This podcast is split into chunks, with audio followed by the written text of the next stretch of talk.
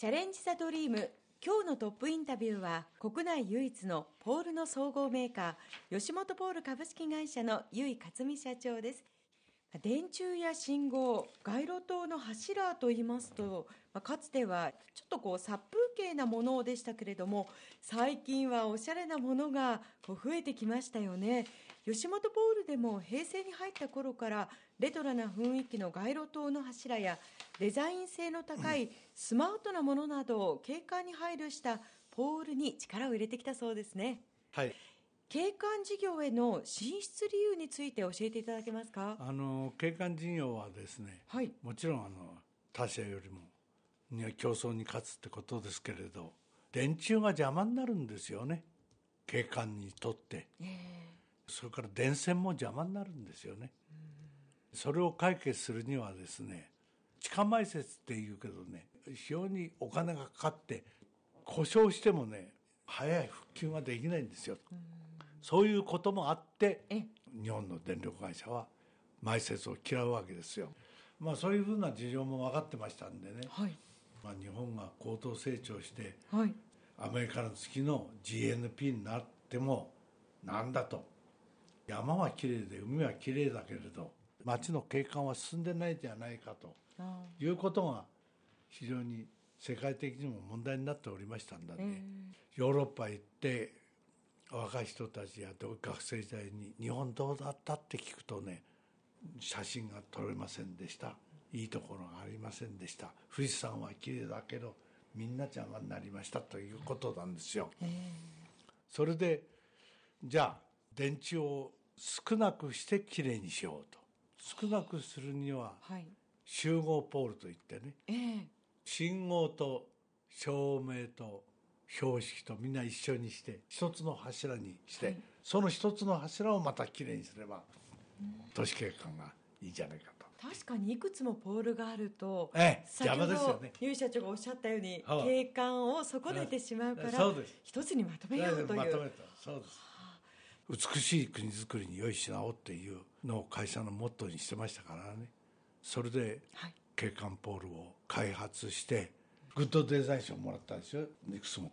ではそういったことにこう打ち出すということに対して社内の皆さんからの反響はいかがでしたか？いやみんな喜んでやってましたよ、それで僕らのところはね作り開く技術の吉本ポールっていうことでね一つの会社のスローガンでしたから。だけどねえみんなで作り開くをたくさんやりすぎて効率が悪くてね会社の業績があんまり上がらなくてね長年苦労しました。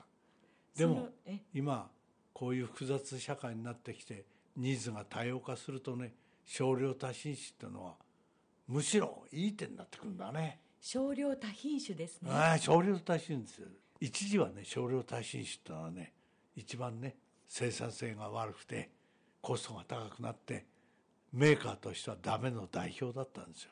だけど大量生産で低コストってものは今中国が一番得意なんですよ。日本は少量多品種なきゃいけないですよね。由井社長がえ最初に皆さんが好き勝手にやったと言ったのが はあ。それがどうだったかなとおっしゃったのがさ花開いたとあいうことですね、それと僕もね、ええ。えー材木屋のせがれでね木が多かったですねさすがに木が多かった。だから木が多かった。だから木が多くてね。いろいろなことにこう好奇心をお持ちにそうそうそう好奇心を持ったね。はい、さて事業の拡大ということで、ええ。畜産事業も手掛けているんですよね、なぜ由井社長畜産事業を始めたんですか？これはね、はい。群馬経済連のおかげです。僕が有線放送をの柱を売り歩いて群馬県中を僕は歩きました。みんなと一緒にねこれが僕のルーツで。大体有線放送は農協がやってましたからね。その頃もう農協っていうのは力があってね。それで農協のお偉さんのところへ自宅訪問したりして売り歩いたんですけどそれで群馬県の経済連が取り上げてそれは長野県もやり埼玉県もそうなりみんなそうなってそれで全国的に有線放送の柱を開拓してトップメーカーでできたんですけどね。そのうちにねどんどんどんどん日本経済が発展してねはい。電電公社も強くなってねもうどんどんどんどん赤電話が入るようになってきたんですよ。地方の方も、そしてね有線放送はもういらなくなってきたんです。それで電電公社の方の柱もやってましたけど、農協の皆さんにお世話になってこれで売るものがないと寂しいなと。じゃあ何、ね、売り込もうかって言ったらねえ経済連っていうのはね餌を大事な仕事にしだしたんだよ。それで餌のタンクを最初はね鉄で作ってたんですよ。そうすると鉄で作るとはい。錆びちゃうって塗り替えなきゃいけないんだよ。それからね餌が蒸れちゃうんだね。熱くて。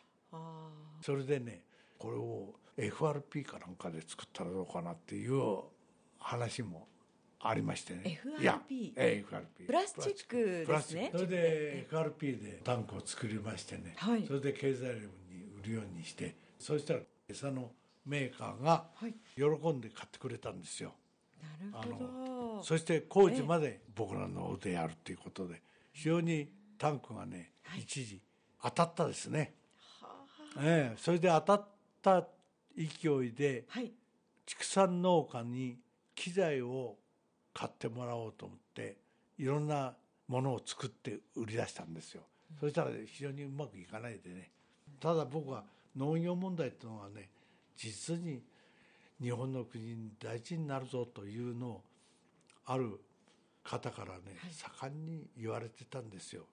日本は農業はね大事だぞと。国土を守るためにも林業も大事だぞ一次産業ってものが大事だとそういうことで僕は林業はもうみんながやってるから、はい。周りがやってるからいいけど農業には非常に関心がありましてね。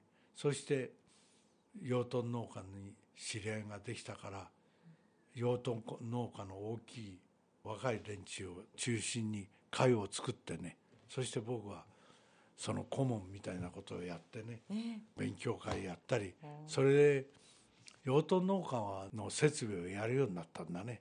そしてこれがね大手養豚農家の設備は今日本一になりましたよ。やっと。随分時間かかったね。お金もかかったね、どのぐらい時間がかかりましたか、えー20年ぐらいかかりましたよ。20年以上、ええもうええそのその頃からこれから日本にはやっぱり農業が大事だというのを、ええゆい社長は見抜いていたからこそえ養豚農家の方々をこう大切になさろうというふうに思ったわけですね。えそうなんです。わかりました。この後はコマーシャルを挟んでゆい社長にプライベートな一面や経営に対する考え方などを伺います